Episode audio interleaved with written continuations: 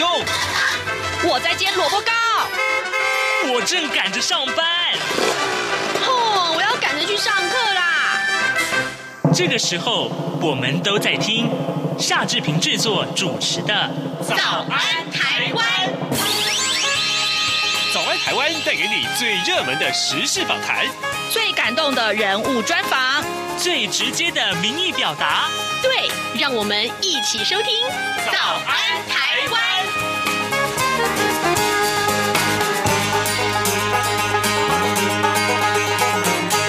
早安，台湾！我是夏志平。今天是二零二二年的六月二十二号，星期三。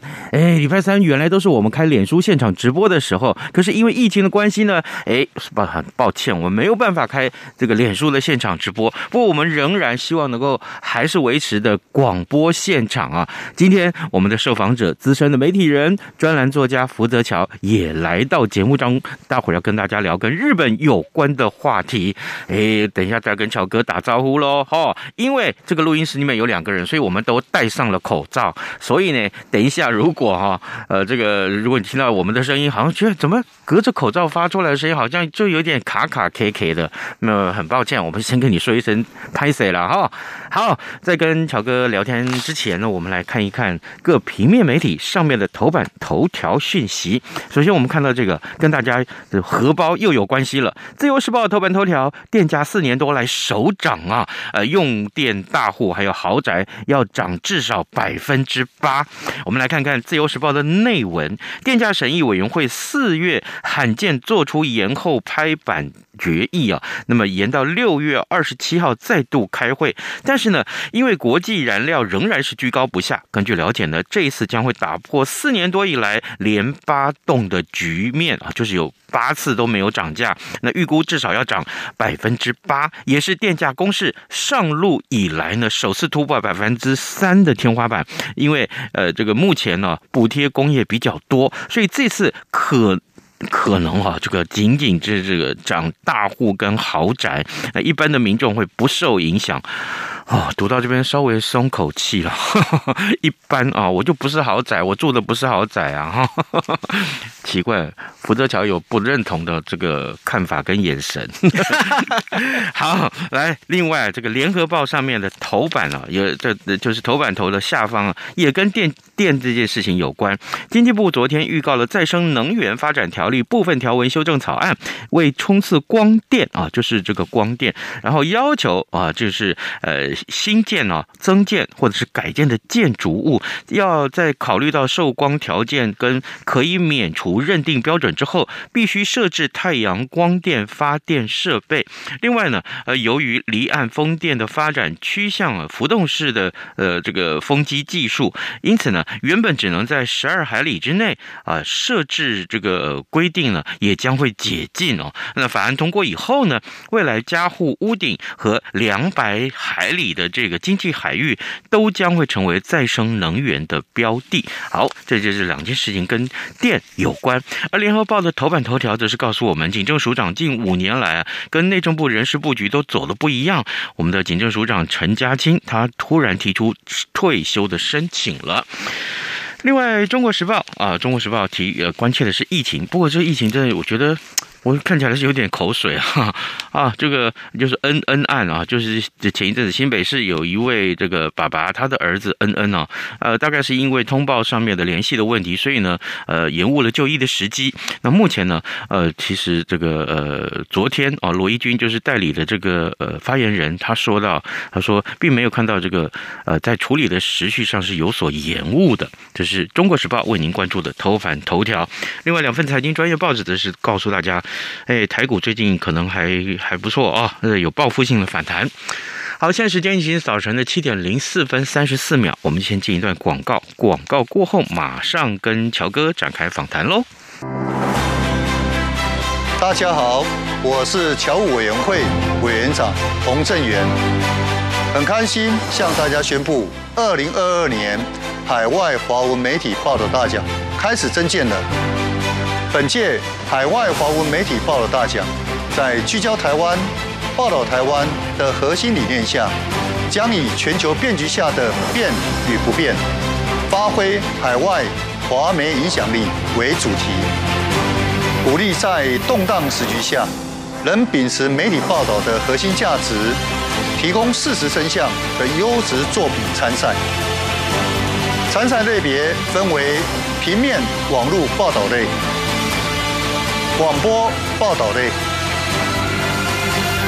电视、影音报道类。以及侨务电子报新闻报道特别奖，欢迎踊跃报名参加。在全球变局下的变与不变中，一起让世界看见华文媒体的影响力。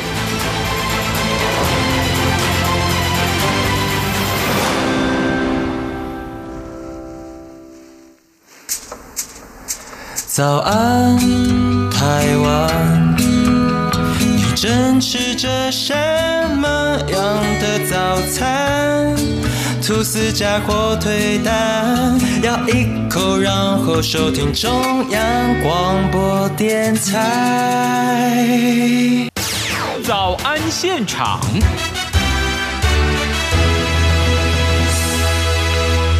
这里是中央广播电台台湾之音，您所收听的节目是《早安台湾》，我是夏志平。此刻时间早上七点零六分三十四秒了。今天我们为您邀请到资深媒体人，同时也是专栏作家福泽乔乔哥来到节目中，跟大家一块来聊一聊跟日本有关的话题。今天我们赶快打开 Google 啊，任何你输入日本，只要跟日本有关话题，你都可以来问乔哥，好吗？啊，哎，好像在问卦了。乔哥早安，嗨，早安，台湾各位呃听众朋友，还有。志平，大家早安。不过呢，在跟志平讲之前呢，我必须要讲，嗯，为什么戴口罩声音会 K K？我这是黄莺出谷，好吗？哦。是谷歌的谷吗？哎，好冷哦！不啦不啦，哎，请教一下，我们这这个跟日本有有关的话题，当然要请教你啊。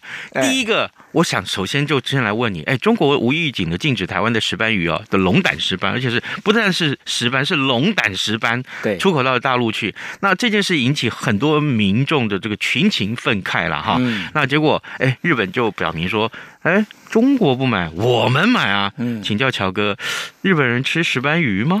呃，刚才听那个志平在讲龙胆石斑的时候，嗯、他口水已经都已经流到那个口罩都湿了。只有你聊我啊！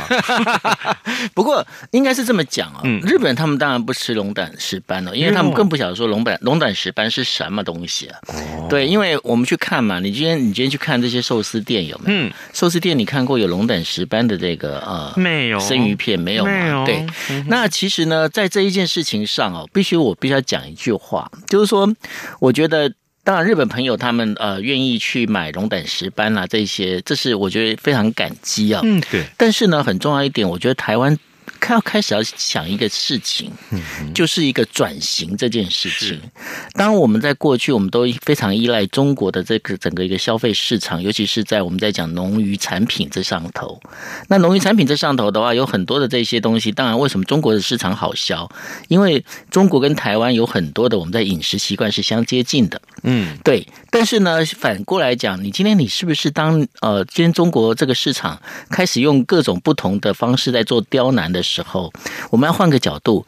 那如果我们这些产品的话，我们要给其他海外其他的朋友，我们的友邦，比方说我们的好朋友日本，要给他们吃的时候，你总不能说，哎，来来来来，这个龙胆石斑活鱼好吃，给你吃，然后你就把一一条鱼丢过去，也不知道怎么煮。嗯，对，那你觉得你觉得这样是对的吗？当然不对啊。是，那其实在这当中有一个小故事可以跟大家讲哦。我我想志平应该。上一次某那个算是寿司的那个连锁回转寿司连锁店，哦，去年对，因为听说你改名叫夏鲑鱼不是吗？没有，我改名叫鲑鱼不在。哦，鲑鱼不在。好，那这鲑鱼其实很有趣啊，你知道，其实，在真正的日本的那个寿司料理店里头啊，嗯、他们其实是呃从祖师爷开始就传了传一件事情。嗯，我告诉你。嗯鲑鱼你不要给我拿来当寿司，为什么不？哦，这当中很，要不然现在怎么会有鲑鱼？这才是重点嘛，对不对？嗯，OK。那为什么以前的这些寿司师傅，就是老老祖师爷他们就传下来说不可以用鲑鱼来做寿司？因为过去日本的鲑鱼啊，都是属于野生的鲑鱼。嗯、那野生鲑鱼你抓起来的时候，其实它身上有很多的寄生虫。嗯，对，那吃了会拉肚子。是，所以呢，呃，日本人呢，他们在相传就是鲑鱼呢，其实要拿来煮的，比方说煮成汤啦，做火锅啦，嗯、或者是大家可以知道，就是有时候。早上吃一个烤鲑鱼啦，嗯，他一定要吃熟的，是。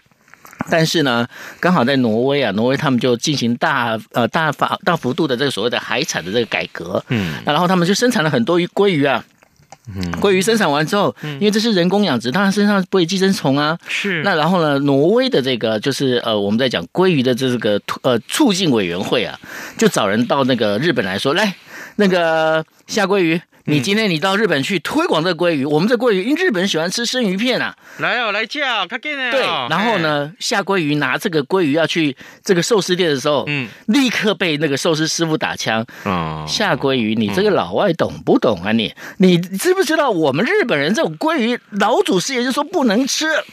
哦，那我怎么办？视频怎么办呢？是，那个是鲑鱼，其实是可以生吃的。对啊，那怎么办呢？怎么办？于是呢，下鲑鱼想到一个方法，哼，他把鲑鱼啊，他把它就不叫鲑鱼了，嗯，因为鲑鱼在日本它有个汉字叫做鲑，那然后日文发音叫 sake，sake，对，sake，跟清酒不是一样，跟酒是同样的发音，但是那是呃就是。同同音异呃异字，OK，好，那然后呢，他就说，那就不要把它叫鲑鱼，叫什么？你知道吗？嗯哼，叫 salmon，salmon，哦哦，就是它的英文直翻。对，那然后呢，他就叫 salmon 之后，他就是跑去下鲑鱼，又跑去了那个呃，就是寿司店，说，来师傅师傅，这个鱼好。那师傅就说，啊，这是虾米鱼呀？嗯，那那个下鲑鱼就说，他叫他叫 salmon，然后哦 salmon，那我嗯试试看呐。那然后刚好下鲑鱼在的那段时间，刚好是这日本回转寿司刚起来的时候，于是大量进口的这个所谓的 salmon 哈进到日本之后，日本吃的诶，这吃起来这跟寿司那个醋饭呐，嗯，搭起来挺搭的，美味しい呢，美味しい呢，而且呢，重点在哪里？因为呢，挪威啊，这属于大量出口，嗯嗯，那大量出口的关系啊，那个价格可以压很低啊。 那刚好就符合了这所谓的回转寿司一盘一百块日币的这样的一个价格啊，所以大家等于说算是 win win 就把这整个市场做起来了。做起来之后呢，这当中后来呢，日本他们在超市里头啊，他们就有分了。你只要你大家如果现在接下来要开放旅游啊，大家可以去超市可以看，是是上面如果写一个鲑鱼的鲑，嗯，那这代表什么？这代表这是不可以生吃的。哦，但是呢，他如果写是那个卡达卡纳的那个就是沙蒙，嗯，这样的话就表示它是可以生吃的。哦，讲完这个故事，我想大家可以从从里面学到几件事情。第一个，你要教日本人怎么去吃龙胆石斑。嗯。第二个，你如果真的要把市场扩大的话，那你龙胆石斑在国内的产能能不能达到？就好，我刚才讲的，下鲑鱼要求总公司，你鲑鱼要增产呐、啊。你今天你如果这个在龙胆石斑你推了，日本人吃了也喜欢了，嗯，可是你产能不够，对，怎么办？也是个问题，这也是个问题。嗯，所以呢，在很多时候，我们在举说说日本这个例子之后呢，我就再举另外的例子。嗯，今天如果你的龙胆石斑，你在中国的这个产能受阻。就是在出出口受阻的时候，你要不要想一个方法？比方说，你今天送到日本，嗯哼，或者是你送到泰国，嗯，泰国放到冬阴棍里面，嗯，会不会好吃？哎，也是一个方法哦。嗯，对。那所以呢，我就在讲，就是说，你今天你反而你要帮台湾的农产品出口，千万不要只是告诉他说，哎，我们是好朋友，所以来买。就好像我跟我跟夏志平的话，我不能跟他讲说，夏志平，我们是好朋友，所以你每天给我一百块，他是不可能。他刚开始他可能就是说，哎呀，反正大家好朋友嘛，就可怜你啦，可怜你都不用讲好吗？对，但是呢，久而久之，夏志平就说，哎，福泽桥啊，嗯，你到底还拿几次啊？哦，我懂你的意思了。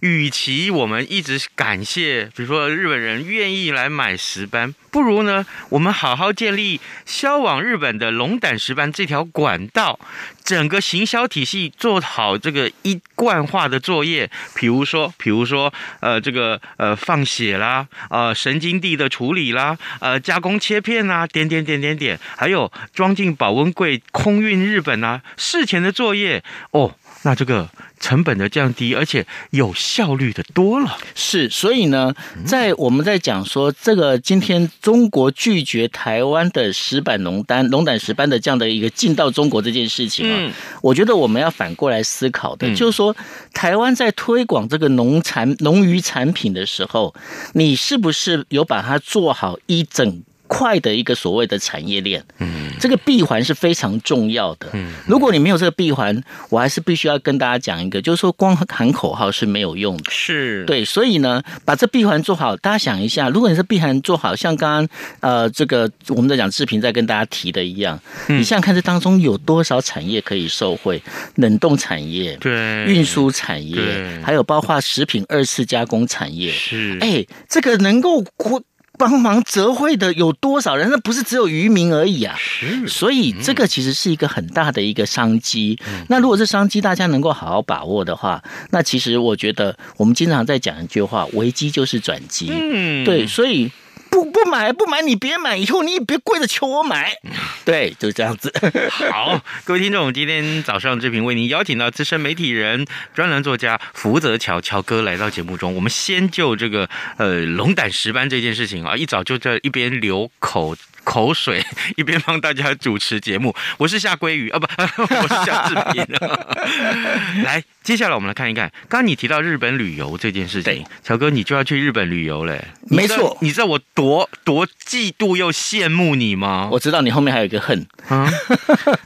节目最后再来说恨呢。哎，请教一下，请教一下，所以疫情之下的日本。为什么我看到你的专文写说，疫情之下的日本变得很中国？这这这这到底怎么回事？那个夏鲑鱼一听到说那个我写那篇文章之后，他很担心。他说：“哎，我明明是买机票要飞东京，怎么一下飞机变到北京了？”对啊，要跟大家讲哦，因为新冠疫情这个事情，我们还是从因为既然一刚开始就跟大家谈龙胆石斑了，我们继续跟大家聊中华料理。嗯，那在。呃，我想说，如果大家过去有去过横滨的话，哈，横滨有一家非常大的一个中华料理店，嗯，它的名字叫做品珍楼。是，那品珍楼呢？如果大家有注意日本的新闻的话，品珍楼在啊上个月的时候宣布，就是呃，就是停止营业，嗯，倒了，嗯哼，哎，大家听到品珍楼倒，开玩笑，品珍楼是在呃横滨地区啊，嗯，非常算是中华料理店的地标，嗯。为什么会倒了？因为新冠疫情。哦，那因为新冠疫情，因为品珍楼它大概召集的都是来自海外的，我们在讲观光客。嗯，那所以呢，在疫情期间呢，第一个，它的品珍楼里面座位多，然后它必须要做一个硬体维持的这个费用也高。嗯哼，那所以呢，在这因为新冠疫情没有客人两年没有客人的情况之下，它就整个倒掉了。哦，但是是重点出来了。嗯，品珍楼虽然倒了。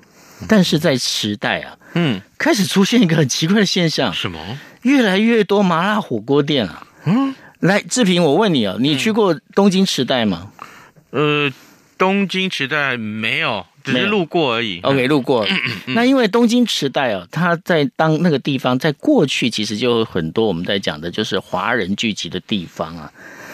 在华人聚集的地方，刚开始的时候，其实那地方其实就还好，因为在疫情之前呢、啊，除了就是有一些简单的几家就是中华料理店之外，那剩下其实就是很多居酒屋啦。因为池袋这个地区算是比较便宜的地区。嗯哼，好，重点出来，在最近这一这这一年里头啊，嗯、那边开始冒出了一家一家的那个麻辣火锅店，而且是东北麻辣火锅店。哇，对，你猜有几家？多少呢？三百家。哈哈，哎。三十家也就算了，不是三十家，是三百家。谁吃啊？我跟你讲，对，你在问的就是谁吃啊？我跟你讲，你现在如果你这个从时代走出来啊，你放眼望去，嗯，你根本就觉得说还是东北人。你的意思是说，走在池袋街上的都是看起来像是，不是说东方面孔，因为都差不多。街景，街景，对。但街景就是这样，对，街景就是你看，这个很多都是麻辣火、麻辣锅啦，嗯、然后而且它的整个店啊，嗯。道道地地的从中国搬过来的这个麻辣店，用的是简体字。哇！对，那然后呢，大家就想说，哪来这么多人啦？嗯，这些人呢，其实都是到日本念书的中国留学生，都二十几岁中国留学生。那然后呢，对他们来讲，因为大家知道，因为疫情的关系，他们也没办法自由的，就是等于说回到中国过去了。所以他们留在这边，他们会思念家乡味。再加上一点。就是呢，因为日本经过两年的疫情啊，嗯哼，很多的餐饮店啊，因为支撑不下去而倒店。那支撑不下去而倒店之后呢，就腾出了很多的店面出来了。嗯哼，那腾出这些店面出来之后呢，哎，你知道谁接手吗？嗯，谁？就是这些中国的留学生吗？不是，是在中国的年轻的那些投资家。哇！他们用的是什么？他们在过去，因为这些中国的在呃，在中国这些年轻的这些我们在讲理财专家们，嗯、他们用的是什么？他们用的是比特币。哦，对，因为大家知道，就是在中国，他们是能，他们有一个外汇的这个外资的这个等于说输出的一个管制，嗯哼，所以他们要把人民币拿出来是不可能的。嗯，那大家也知道哦，因为在上海，在前一阵子，呃，大概进了三个月的一个所谓的封城啊，嗯哼哼，对，在这个封城的一个状况之下，很多的这个年轻人，他们就发现一件事情，哎。我们虽然是爱国，我爱国要打双引号，但是呢，嗯，但是我必须讲，我更爱我的钱呐、啊。我的钱的话，我还这毕竟只有私有财产很重要啊。那我要怎么去分散风险？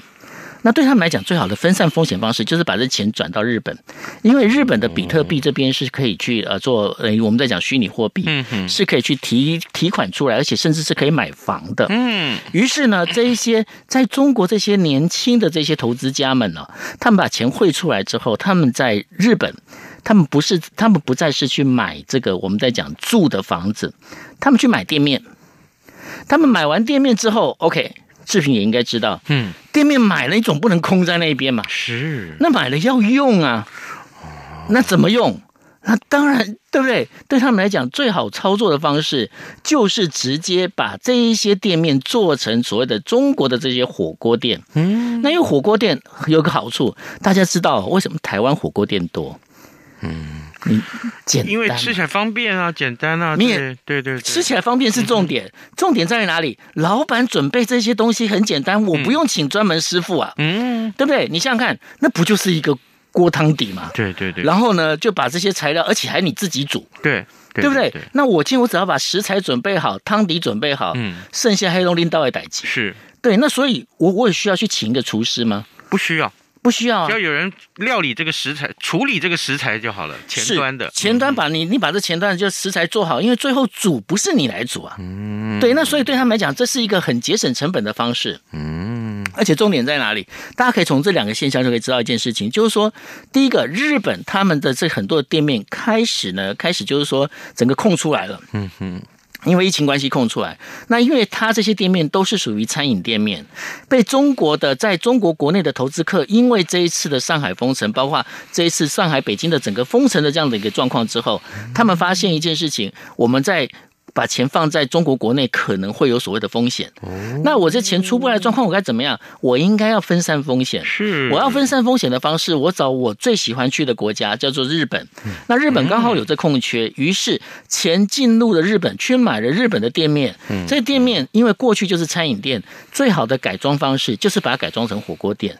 那又再加上在中在日本有很多中国的留学生在当地，所以呢，现在到这些火锅店去吃饭的大概有七成。都是日本人，不不，对不起，讲错了，都是都是中国人，中国的留学生，都中国在呃中国在日本的留学生，然后剩下三成才是日本人。为什么日本人不能去？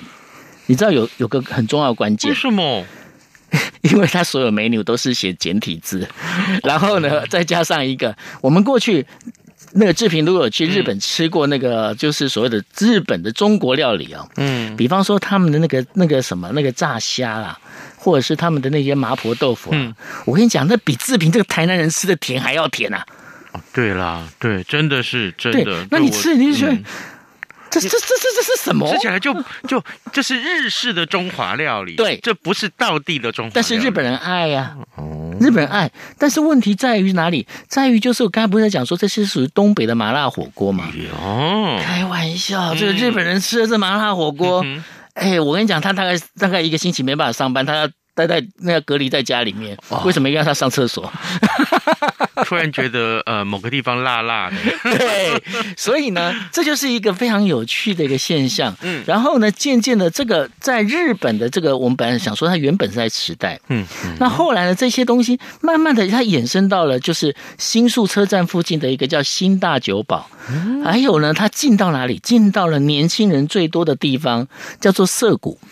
为什么进到涩谷？因为呢，这一些新的所谓的中国的餐饮店啊，中国的餐火火锅店，因为我刚刚一直在跟大家讲，我不知道大家有没有听出来？嗯嗯嗯，不管是买房的 owner，或者是去消费的这一些我们在讲的这些消费者，是都是年轻人。嗯，于是他们很重视什么？他们很重视就是拍照打卡上传 Instagram。网美方式，对，嗯、那因为完美方式，所以你去看他的一个房间进去，一个那个等于说餐厅进去之后啊，哇。霓虹灯啊，嗯，然后反正就是五颜六色。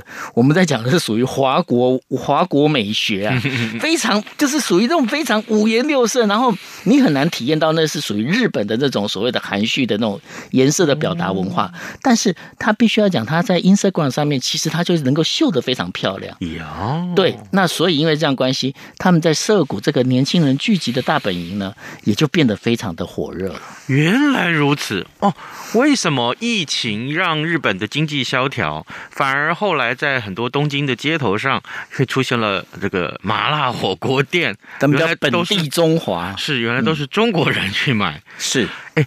那日本人自己也很 也很爱吃。你刚刚说三成是顾客是日本呃日本人，都是日本年轻人。那因为为什么日本人他们？我觉得我自己观察，嗯嗯嗯，我并不觉得他们是很爱吃，嗯，他们反而是觉得说，我刚才不是讲，因为它不只是它是一个环境，我们经常在讲，这叫累出国啊，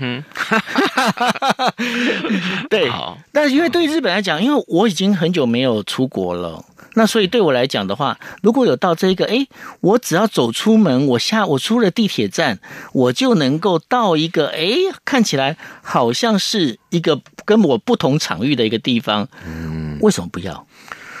哇，那所以很多的观光客到了日本。那走到了刚刚你所说的一些这个这个呃麻辣火锅店林立的街头，他会不会觉得自己到了中国呀？所以呢，你在提到这个东西，这也是我那我在写那篇报道的时候，嗯、我那篇文章报道的时候，我后面在提的另外一个可以提醒大家的，因为毕竟这个跟呃我们过去台湾流行到日本的那个所谓的珍珠奶茶不一样。嗯、对，那因为当你今天我们刚才讲的，就是说我们必须要讲是所有东西，我们今天在其实我们今天这个节目是属于经济学的节目。很重要啊！对，那然后你再想想看，当今天如果外国观光客来多之后，当他们觉得说，哎，我这边我明明我要来东京，我要去的是居酒屋啊，去的是寿司店，嗯，你怎么全部是俺是东北人？是是是，对，是全部都是东北火锅店，嗯、那我不要啊！但是。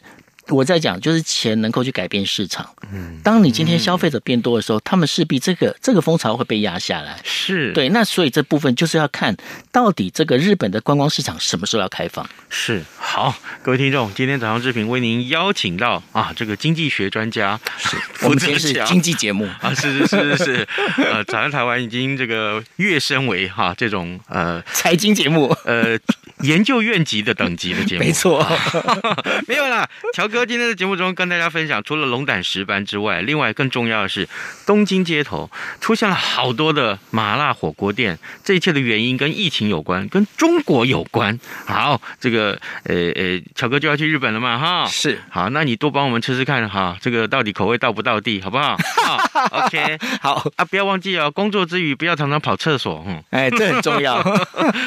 好啦，这个很重要的这一点要告诉大家，这个今天我们邀请了乔哥来现场。除了聊这些重要的话题，最重要就是，我觉得，呃，如果因为我们的受访者所贡献的这些言论，可以拓展你的视野。这件事情对于志平来讲，那是再我觉得再责无旁贷不过了，对啊、真的很重要。尤其是像像乔哥这样子，这个呃博览群书、博学多闻、哦、学富五车，然后刚毅木讷。我不知道该怎么结尾呢。好啊，呃，这个 C 啊，呃，我们的日热情的日本听众，谢谢你，我们特别点名你，好不好？真的，谢谢你对我们的支持，好不好？呃，今天乔哥也跟你问候了哈。好，呃，今天节目时间最后也也差不多到了，那志平就呃祝大家好不好？这个可以的话，疫情之下还是要注意安全啊，注意自自己的防护工作，不要像志平一样，昨天在脸书公开我已经这个确诊这个康复啊哈，大家都想哦，你终于变成一线主持人。OK，拜拜，拜拜，拜拜。